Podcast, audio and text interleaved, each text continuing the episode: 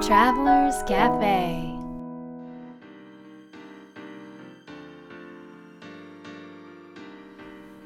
ライフトラベラーズカフェへようこそ松田美弘です。若菜です。今日はカリフォルニアに来ています。はい。カリフォルニアのオレンジカウンティのこ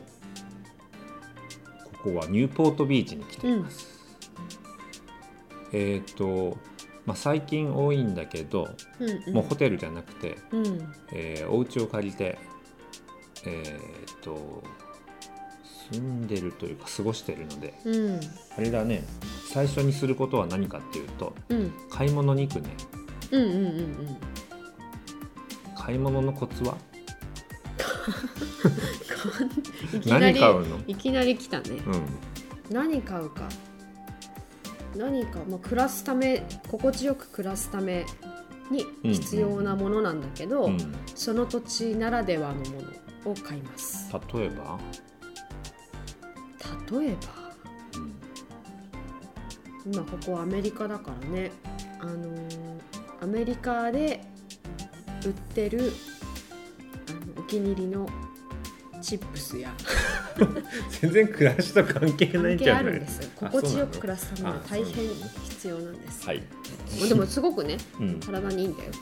あれでしょ？あの揚げて体にいいないやつわけない体にいいわけないねそれね揚げてないやつでしょ。すごく難しいねうん、うん、うん、揚げてない、はい。ちょっと体にいい。良さそう。体によくはなくない。なくない、はい。楽しく食べれば全てよし。はい。話が変わってきましたけど。他には？あと何買うっけかあお水は絶対買うよね。お水と。お水は普通のお水と炭酸水を買うね。そう。乾燥するからねカリフォルニアは、アメリカは特に。あと洗剤。うん、うんせまあ、洗濯洗剤と、えーまあシャンプーとか。うん。それもあれでしょ？結構オーガニックなやつをたくさん売ってるんだよね。そ、うん、たくさん売ってるしそれもアメリカならではのもの。をうん 買って楽しんでる。なんか全部アメリカならではのものに落ち着いちゃってんだけど。あと何買うかな。あとお塩。なんだっけ塩？エプソムソルト、それお風呂に入れるやつか。うん、うん。あとは？あとはね蜂蜜。あ蜂蜜絶対買う。蜂蜜とココナッツオイルを絶対買う。あー。あと、まあ、ハーブティーとかうん。あのーまあ、コーヒーはちょっとの私は飲めないので買わないけどコーヒーみたいなダンデライオン、とかチコリとか入ってるあハーブコーヒーみたいなねうん。のを買って、うんまあ、それとかにあの朝とかうん。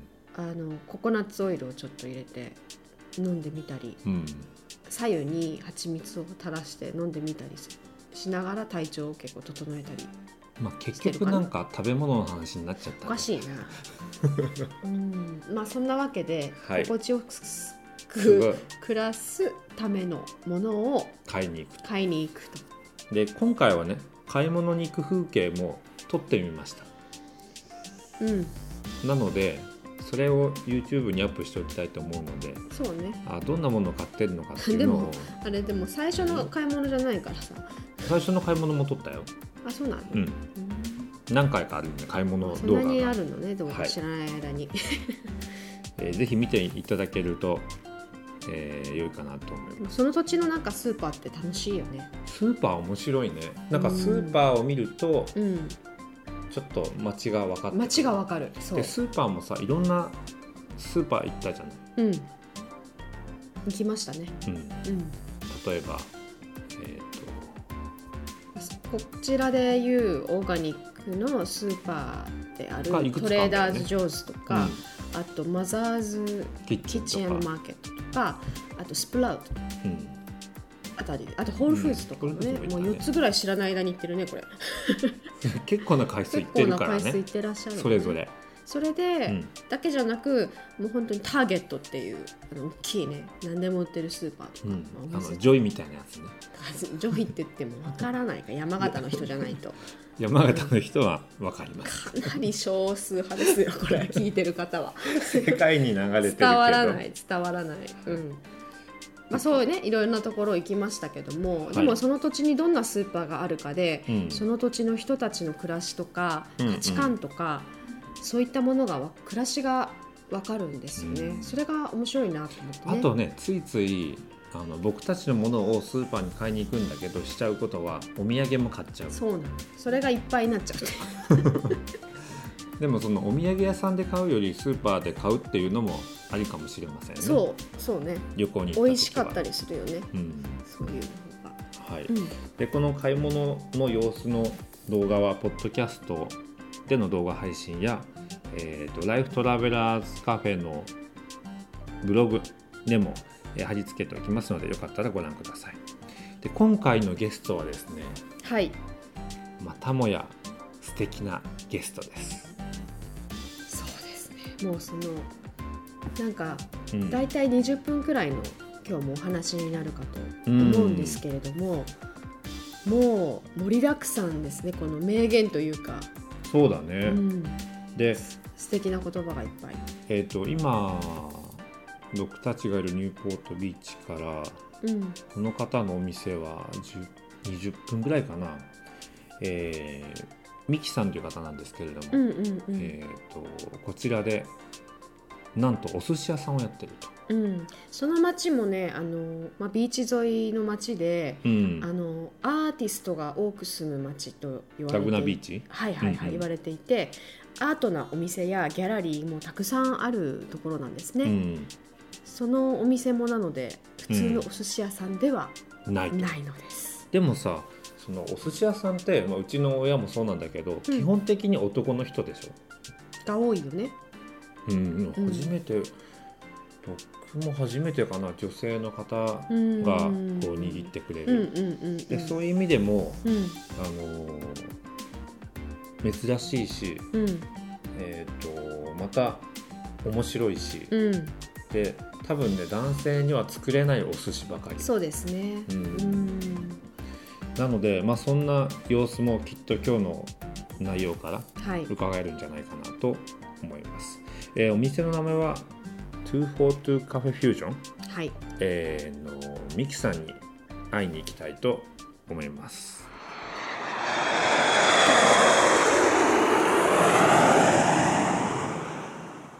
昨日お寿司美味しかったですね。いやーほんお寿司？あれ。お寿司ですよね一応、ああのそうですね。まあ普通じゃないですけど、まあ うんまあ一応創作寿司なんですけれども、うん。世界世界レベルっていうかうん。ああの日本の創作寿司とは違って、うん。世界のスパイスとかを,、を取り入れた、そうなんだ。えーですからあの、まあ、日本風のものもありますし、うんうん。昨日はあの桜のお花の塩漬けとねかえ。使ったのはあれですけど、はいまあ、そういうものをあのアメリカ人の方にご紹介したり、うん逆にあの中近東のスパイスを取り入れて、まあ、その国の人にあの 楽しんでいただいたりとか。へあのそういうパターンですね。だからもう自分が作る時にはうん。なるべくいろんな食材を知っておいて、うん。それをまああの思い気づきっていうかそういうので組み立ててだからちょっと自分のブレーンはおお料理に関してだけは、うん。うん。脳みそコンピューターみたいになってるへー。すごい。すごい。だからあの何かピピピッとこうお知らせっていうか来た時うにん組み立てられるっていう。かあ料理として、まあ、要は組み立てられるっていう。そうそうですね。だらからなんか自分が作ってるっていう感じはなくてへへそのこうそのチャンスをつかむのを知ってるって感じですね。あすごい。うん。一つの、まあ、作品を作る素材をいっぱい持ってるっていう感じですそうそうそうです。でそれがいつ組み立てられるかっていうのは、うん。まあ、もうこんなん言ったらあれですけど、うん。あの宇宙だか神だか、はい。そんな人にうん。教えてもらってるって感じですね、うん。だかあら自分が作ってるって感じしないです。へ作え作らされ宇宙に作らされてるような感じ。そうです。作らされてるとかだからそのためには自分があのお利口じゃなきゃいけないんで悪いことは絶対しないです。なるほどね。そこはポイント、うん。そう。ミキさんだからこそ、うん。きっとああの形で形になるんですしっかり出せねる。まあでも他の人だってそういうふうにクリーンになってそういうふうにすればできると思うんですよ。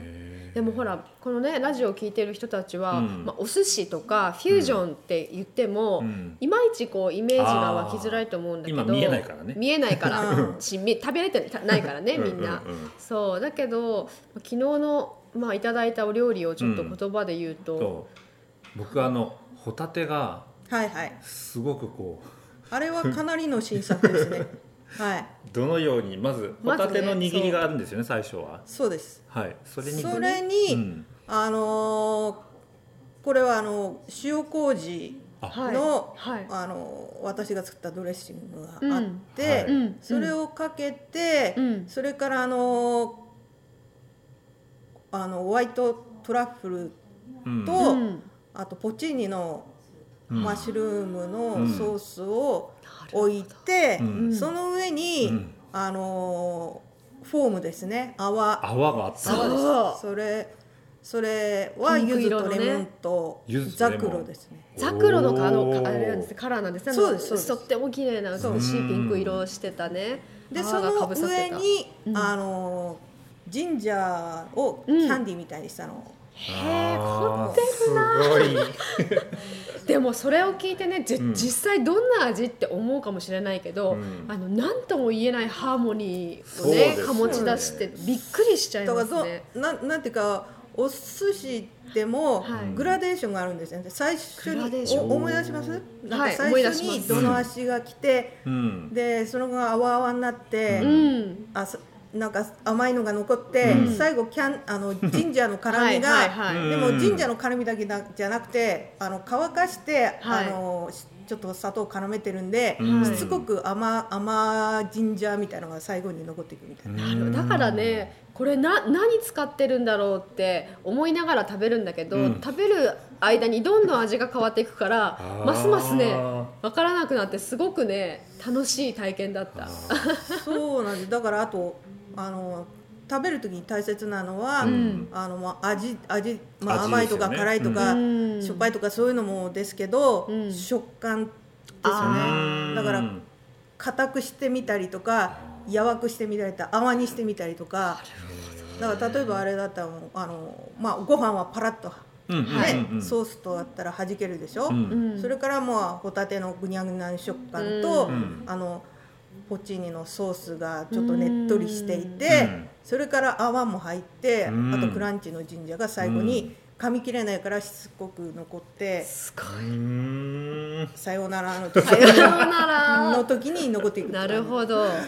もうだからね感性がすごい刺激されるよね。この五感なのがだね。もう第六感まで。味覚だけじゃないですよね。じゃないですよね。食べるああそれはもうだからあのそう言っていただけるとありありがたいです。あとさ昨日食べたやつでさ、なんだっけ？ラグナビラグナ？キャニオンですか？キャニオン、はい。うん。キャニオン。あれもあれも美味しかった。あれあれもはあれもそうですね。だからまあまあ最初にあれはもう15年くらい前にロ作ったロールですけどへもーまあレインボーロールみたいなのが、はまあ一応あって、うん。まあそれだけじゃつまらないので、うん。うん。まあこう自分はシェフですから、うん。責任がありますよね。お客様の栄養のバランスとか考えることを、うん。だからお寿司だけ食べても栄養のバランスが良くないんで、やっぱうん。野菜を食べてもらいたいじゃないですか、でも最終的には全部バランスよく食べたら体がよぶ喜ぶからうん欲するはずだっていうのがある。だからもうあのまあ人の体口から入るものだから本当に責任持ってやらないといけないし、うん。うん、だからまあお野菜を組み合わせたらどうかなっていうのもありますしだからうん。それでまあお寿司には日本ではわさび使いますけど、それの概念を崩せばどんなスパイスを使ってもいいんですよね。だからスパイスには何がありますか？とか、うん。チリとか胡椒とか、うん。からしとか、まあチリでもパウダーにしたものとか、うん。練ったものとか、あるわけでわさびでも茎とかうん。ね、いろいろうんいろいろありまながあるんで、そのスパイスをじゃあ組み替えて入れていけば、また違うものができるみたいな。面白い。あこれバラしちゃっていいんでしょう。か テクニック。枠がないよねでも。そうとらわれてないですよ、ね、枠がそうないですね。だからもうだって人ができないことをやりたいと思うので。なるほど。なるほどだから日本のお寿司を皆さんややってそれを伝統を守るのはす素晴らしいことなんですけども、うん。皆さんやってらっしゃるので私は違うことをやりたい、うん。私ができることをやりたいから私にかしかできないことですか？でもその今の栄養の話もあったんだけど、うん。えっと、その昨日のロールにはストーリーもあったんですよね。そうそうそう、はいはいだからストーリーが？あのーまあ私のお料理はみんなほとんど自然の名前がついてるんですね。そうなの。そうだった。そうそうです。なんなんでかって言ったらあの私はあの、まあ、あの22席の小さいスペースを持ってますけども、うん。いろんな方が来てそれで私たち何が自分が大切だなと思ってるのはやっぱ自然を大切っていうかなんで自然が大切かって言ったら、うん。自然に接すると自分たちが何者であるかっていうことを自然に教えてくれる。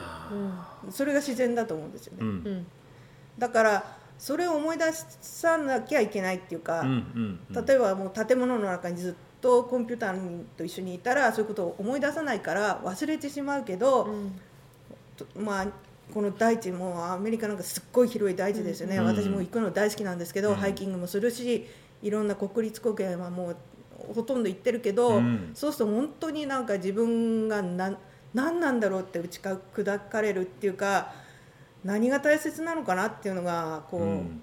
見えてくるっていうか、ううん。だからそういうところにみんな行こうよって私は言いたいんですよ。うですね。行こうよそうやって見ようよって思い出そうよってそうすればあの自然があなたがどうしたらいいかを教えてくれるうん。自然に導いてくれるはずなんで、うんだからそれをあの皆さんに感じてもらいたいので、まず料理のタイトルは、うん。し自然の名前うんうんムンエンナさんとか、うん。あのあの金星の周りとか、うん。まあ、日本の川とか、うん。まあ、いろんなそういう名前をつけてまずお客さんに「ああこれなんだろう」ってこう思っうん。思い出してもらってで「ああこいつはそれを思ってどんなの出てくるのかな」ってお客さんがうん。想像するじゃないですか、うん。はい。想像して楽しんでもらってそれであのみんながこのお料理の名前を「はいあのもえなさんお願い」とかうん。言って口にも出すわけじゃないですか、うんうん日頃言わない自然の言うん葉を、なるほど。うん、金星にしろオリオンにしろ、うん。でそれをまず言ってもらったりしてそれでそれでもまあちょっとひ一つステップアップ。それでお料理をこうそれを思っ私がそういうふうに想像したお料理を見て楽しんでもらって、うん。口の中に入れてもらってまた楽しんでみ見てもですよ、うん。見て見てもらって口の中に入れて楽しんでもらってそして皆さんの栄養になってうん。元気になるって、もうどんなシェフってい い仕事だなとか思っていい仕事だってすごいですよみんなのみんなの血肉になっちゃうんですよ。自分のやった仕事が。うん元気とかエネルギーになるし。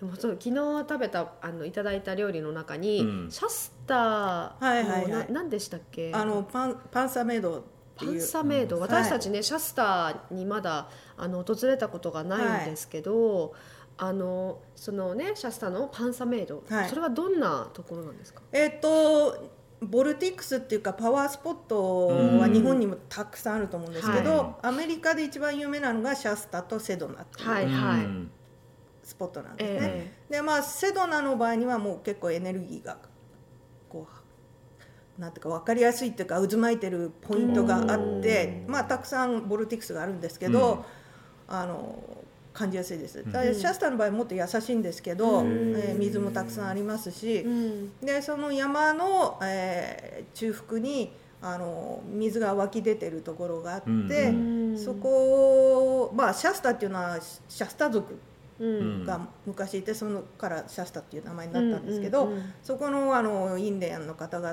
があのあのそのパンサメド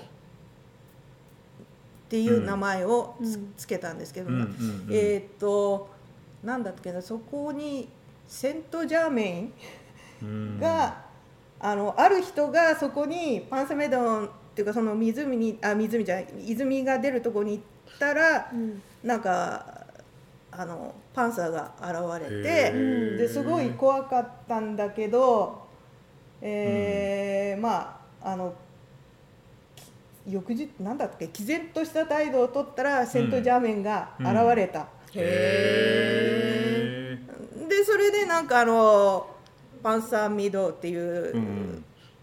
だからメドっていうのはこう湿地帯みたいな。湿地帯。そうでですすね。ねなるほどね。確かにとかってね。その確かにっていうのはそうそうそのお料理がねそうだったの。そう。だからうん。すごいカラフルでしたよそうねそれであのあれなんですよ。その7月くらいになると、うんまあ山の上なんで雪がありますけど、はい。7月くらいが春の感じなんですね。で雪解けしてそのお花が咲き乱れるのがうん。もうなんとも綺麗なんですよ。ん。なんでかっていうと溶岩なんであそこは、はい。溶岩が張り付いてる山なんで土が薄いんですけど、うん。で水が流れる時にもこう普通日本って川ってこう一本に流れるじゃないですか、うん。うん。あそこは岩盤の上をダラダラダラって水がこう全部にブワーッと流れるようにうん流れるんですよ。だから豊かだった時には。ちょっと最近水が少ないんで悲しいことにちょっと私がもう10年以上前に行った時から比べればちょっと様子が変わってますけど、ん。まあ、それでもまあまだ綺麗です。へ。ーそれをすごいね感じさせる、そうです。もうだからカラフルで、で美味しいでもすごいだハーモニーで、からまあそれパンサメドって言っても皆さんにちゃんと説明しなきゃ 分かんないと思うけどでもとりあえずボルティックスだからみたいな。ね、でもこういう美しいところなんだなって感じたし、そうだね。なんか行ってないのにいろんな、うん。なんか国とかい行った気にもなるしね。ろいろんな場所に連れてってくれる感じだよね。し視点というか意識がいきますそうそうそうそうそそう。う。んぐーんとお寿司食べながらシャスタに行っちゃったみたいな。ででさっきのあのラグナーキャニオンロールも、あのあれはど1989年かな、うんラグナーキャニオンがすっごい火事になったんですよ。うんそんそれであのまあなんかロールをつ作っていたら、うんなんかそれがラグナーキャニオンに見えてきて、見えてきてでこうまあう私当地で炙るんですけど、うん。それあ火事みたいだなってうん。思って、ああラグナーキャニオンの火事じゃないかって思って、うん。あそうだなそうだそういえばごまを振ったら雨だなみたいな感じで、それから野菜乗っけたら、うん。そうだ自然の形と一緒じゃないみたいな、うん。そしたらなんかすごい美味しいお料理ができちゃったみたいな。面白すぎ野菜たっぷりでしたもんね。そうです。もうね、はい。本当、はい。ほんもりと。でも。すごく合うんだねあれ。ロールとすごい野菜ねえ一緒に食べたらもあと上。にこうちょっとカリカリっとしたのも入れあるんですうんよ。あれもさあのポイントになってるしへえ面白いね。面白いですなん。かメニュー一品の話聞くだけでも何十分もかかるぐらい。本当にストーリーが すごいストーリーがありますねいろんなものいろいろありますよ、うん。まあオリオン座が今ほらおオリオン座ってあるじゃないですか、うんうん。あのなんだっけあペテルギウスだっけ、うん。一番左の上、うん。あれがなんかおお実際はもう消滅してるみたいな話も聞いたらもう時はいもなんかショックで、あこれをみんなに伝えなきゃいけない そうなるんだ。そうそうなるんですね。そうそうそうそれで思考回路は。そうそうでオリオリオンっていうお寿司を作って、うんええええへー。なるほどでもあの素材もねもちろん美味しいんだけどうん。そのソースが美味しくてええうん。で昨日最初から最後まで言ったけど、うん。お醤油はないですよねえーっとまあなんかいわゆるお寿うん司屋さんみたいにこう、あそう置いてなかったねそういえば。でうん。でもその代わりソースがすごく美味しそうくなでもなんでそういうソースを作り始めたかっていうのは、あのアメリカ最初醤油置いてたんですけあど置いてたんですね。彼らもすごいダボンってつけるんですよ。あのあのわかる気がする。なななんかケチャップつけるみたいに、うん。うんまあアメリカ人はケチャップってあんま使わないんですけど、あーなんかディップするっていう感覚であジャボンといっちゃうんですよ、うん。だからもう味もけったくれもないーし、そうですよね、うん。もうそれで、うん。なんとかそれをやめてもらおうと思って自分でソースを作り出したのが最初なんです。そういうことなうんだ。ん。ねつけるなって言ってもねつけちゃうからそもそもの何かを変えないと。そう。そういうことね。だからもう最初からもうみんな普通醤油のボトル置いてますけど置かないんですよ、そういうことだったんでですね。そしたらまあいろんなまあアイデアが出出てくるわ出てくるわでも出てくるわ出てくるわ。本当あいその例えば、まあ、アイデアって、まあ、今のまでのね、話にもいくつか出てきたと思うんですけど、うん。そのアイデアが生み出される時ってどんな時が多いですか？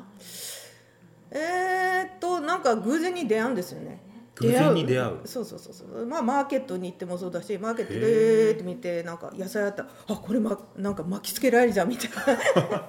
いつも考えてるんであいつも考えてるんだ。はいはいはいはい。いつも考えてるからそれに該当したものを見た時にピンとくる。そうそうそうそうそれでなんかあのー今日本でチアとかも流行ってるかもしれないけど、うん。あれなんか種ですよね、うん。で水をにつけるとドゥルルルになるんですよ、うん。そうですね、うん。チアシード、うん。はい。だからじゃああれ別にあのソースにしちゃえみたいうん。ななんかそうするとなんかドゥルドゥルってして、うん。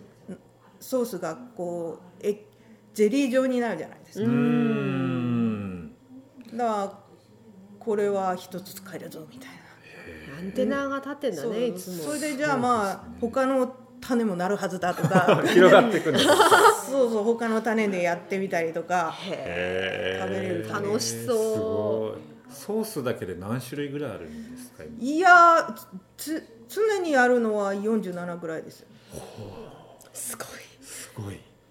あでもわかるね。すべての料理のソースが違ったもの。あそうだね。昨日出てきたもの、ねうんやっぱそのすごい。素材とか料理にも本当にマッチしたソースですよねあれね。だからまあ自分が作ったものなんで買え買ったものじゃないから喧嘩しないですよ。ああなるほどね。なるほど面白い。自分で生み出したものは喧嘩しない。そう合うようにどうしても作っちゃうから。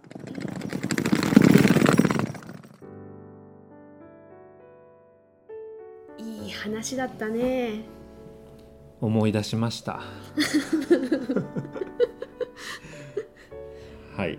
なんか盛りだくさんのメッセージに溢れていましたが、うんうん。もうアアートな話だったね。そうだね、うん。お寿司屋さんの話ではなかったよね、うん。まあ毎回そうなんだけど毎ね回その職業の話じゃないうん、のが面白いよね。面白いよね、はい、そんな中でもミヒははい。どんなところが印象に残りましたか？えー、と僕はね自分が作っているという感じではないっていうほところがなるほどというよりもそうだよねっていう感じです。うあ共感ね、あそう共感する、うん、それはどうしてそう思ったの？僕もねあの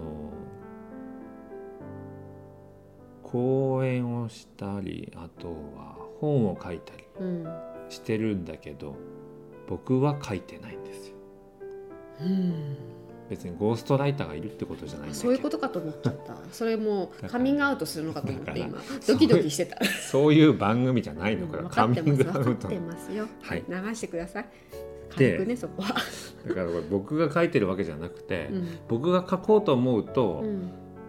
なんかちょっとねいまいちな文章になるそれで何何かに書かされてるような感じになると、うんとてもいい文章うになる。ん、うん、それはよくわかります。ねでこれも講演の時もあー何話そうかなと思って一生懸命考えて喋る講演だなるとうん。ちょっといまいちの喋りなんだけど、うん。こう何かになんか自分が媒体みたいな感じでさうんうん。何かに話されてる感じになるといいこと言ってるなというかなんか後でその録音を聞いても本当自分が喋ってる感覚はなくてなんか誰かが喋ってるような感じでおおいいこと言ってるなっていうふうに思うんだよね。うん。うんだからそれがねすごく共感できました、へーでもそういう状態になるにはさうん、どうしたらいいの？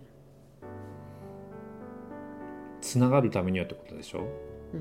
最初はねでもねあの数をこなすが僕は重要だった、うん。いきなり最初からつながるのは無理だからです、うん。その鍛錬をするっていうかうんうんうん。例えば喋るだったらうん。喋る機会をもうたくさんもう100回200回300回ってやってみるとか、うんうん書くだったら、うんうん。その何日間もっていうか僕のはまあ10年近くずっとやったけど、うん。それを書くっていうことを鍛錬していくと、うんうん。まあ、つながる瞬間が来るんだけどじゃあやり続ければいいかっていうと、うん。まあ、そうでもなくてやり続けるかつ、えっ、となんだろうな。なんかこうニュートラルでいるといううん。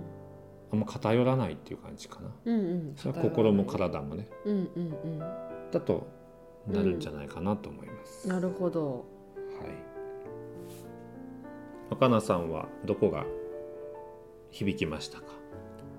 えー、と自然と接すると自分が何者であるかが分かると、自然が教えてくれるというところですね。これは大きいですね。大きいですけれども、うん。まあ、真実だなとうんうん思いうん。うん。うーんなんていうかな、まあ、例えばねあの雲の流れをこう見てて、うん。それまですごくこう忙しく頭の中が思考が動いてる時にそれを見るとうん。あのそれが自然の流れだね雲の流れ今流れてるのが風に流れてるそのリズムというかねじゃあ自然だね。自然の流れなわけうん。そうするとそこと自分の頭の中のその流れの違いというかね速さ時間の速さが全然違うことにそこで気づくの。ほ で大体考えてることは、う。うん。そんなに急いで焦ってあのぐるぐる考えて出る答えのものでもないわけよくよく考えるとね そこうも。でこうやって雲の流れ見て風のこうを感じながらその時間をこう感じてるとあの自分のペースっていうのが戻ってきてそうするとなんかあこれかっていうところに出会うというかね自分のこう考えてたことの答えが、うんあの見えてくるっていうことがあったりとうか。じゃあ結構自然を見るとか触れるっていうのもやってるんだよく。うん、なんか大都会のねエネルギーも大好きだけど自然のエネルギーがないと多分私はバランスが取れないかもしれない。うーん。なんか自分は何者であるかっていうことをずっと問いかけてやっぱり生きてる部分があるので、うんそうなった時にやっぱり本当に自然うん。うんとつながることでそれが分かったりするからさ、うーん。もちろんその体験とかね人との出会いの中でそれを感じることもたくさんあるんだけどうん。だからでもそれ以上に私にとっては自然がその真の部分をうん。感じさせてくれるので、うん。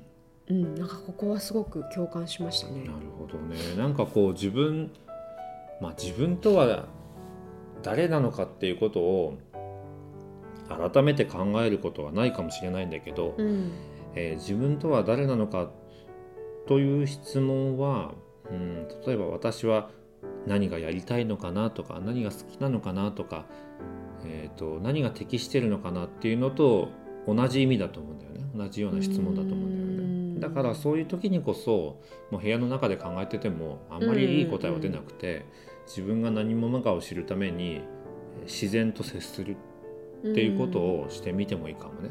そうね。うん。そうそう。あのたまたま見たところに綺麗な花があってさ、うんあーなんかすっごく綺麗な花が咲いてるなーって思うじゃない？うん。思った時にあこの花を見つけられたってことは私も今ちゃんとそういう美しいものを美しいと思える心がある人なんだって 確認できる、うーん。うん、とか思いました。かこれもなんか大自然じゃなくてもいいわけだよね。うん、街中のちょっとした自然でもいいいよね。だから本当にどこに住んでてもできることなんじゃないかなとはい。思います。では今日の魔法の質問をどうぞ。はい今日の魔法の質問はお利口な行いは何をしますか？そうきましたか。まあ僕が今日響いたっていうところで自分が作ってると感じではないっていうことが話したでしょ、うん。でミキさんが言ってたのはうんそれをこうなんかこう自分を通して何かを成し遂げるたり、えー行うっていうことは自分がお利口じゃなきゃお利口な状態を作ってなきゃいけないって言っててだから悪いこととかできないんだよねってうん。言ってたのが、まあ、もう一つ僕はこの今日の響いた言葉の一つなんだけれども別に誰が見てるわけじゃないんだけれどもその悪いことをせずにお利口な行いをしていくこともえー、となんかこう自然と何かを生み出すとかうんそんなことにつながっていくんじゃないかなとうん。この質問にしました。では若野さんの答えをどうぞ。今日は私からなんだ。はい。お利口な行いかまあお利口かどうかわかんないけどうん。普段やってることはうん。えっ、となんだろう。綺麗に使う。きれいに使う？うん。あの別に綺麗好きとかそういうタイプではないかもしれないんだけどうん。でもあのー例えば洗面台を使ってる時にもう毎日はできないのね、そんなに意識はできないんだけどうん。あのなんかちょっと汚れてたりとか水がこう跳ねてたりするじゃないですか、うんうんうんうん。まあ、それはあのどこのトイレに行ってもですねそういうことがあったりするんですよ。だから別にその掃除の人が掃除してくれるし私がやらなくてもいいことなのかもしれないんだけど、でも次使う人がさうん。あのやっぱりここは綺麗な方が気持ちいいかなとか思っちゃうんだよね。それは私がそうだから。ううんん、なんか綺麗になってるとすごく嬉しかったりするから、うん。そういう時はもう拭いたりとかあと海外に行くとねトイレに入るでしょ、うん。そうするといろんなものが落ちてるの。えー、何が落ちてるの？あのねトイレットペーパーとかゴミとか。トイレットペーパーが落ちてる。そうそうそうそう。へなんでこんなにし床にトイレットペーパーが落ちてるのっていうぐらいいろいろ落ちてるのね。あんまりそれってやっぱり拾いたくないじゃない？うん。拾いたくないなとは思うんだけどでもなんか拾っちゃうんだよね。拾って捨てたりとか。それもなんか次の人のためにっていうのもあるんだけど、うんなんかねトイレがねうん。なんかかわいそうになっちゃって。誰もそんなことは思ってないのかもしれないしね。うん。トイレもそんなの思ってないかもしれないけど。なんかそういうことをあのまあ続けていきたいなと。はい。はい思っています。はい。はいみひろくんはどうでしょうか？同じ答えです。僕もねうん。なまあもうちょっと詳しく言うと、うん。いただきますという。うん使わせていただきます、ああ大事ですね。掃除させていただきます。乗らせていただきますと、うんなんかそういう気持ちでうん。まあトイレに行ってみたりうん。物を使ってみたり。なるほど。使って当たり前とついつい思っちゃうから、うんうん。じゃあ次からみひろくんがトイレに行った後や、はい、えー暮らした後は綺麗なはずですね。それはもう素晴らしいですよ。よろしくお願いいたします。というわけで。えっと今回の放送はいかがだったでしょうか、えー来週はですねこのミキさんは、まあ、今日ね今回はあの、まあ、仕事の今のこの大切にしていることとかをお聞きしましたが次回はですねこうアメリカに来てのストーリーそれもよかったね。なんかテレビだね。そうそう。てかテレビになったのね。動画になったよねあ動画にもねというかもうインタビューもね。されてすごく皆さん公開したいとは思うんですがはいえっ、ともう本当になんていうのかな。こんな人生があるんだというのと同時に多分ね勇気とか力をもらえるストーリーなんじゃないかなと思うので、えー次回の放送も楽しみにしていてください、えーこの「ライフトラベラーズカフェは」えー毎週週末前にお届けしています。えーポッドキャストの画面に行きまして登録ボタンを押しますと、え自動で配信されるようになりますのでぜひ登録ボタンを押していただけると嬉しいなと思います、えそれではですね来週お会いすることをまた聞いていただくことを、え僕たちも楽しみにして、え週末を迎えたいと思います。それでは。良い週末を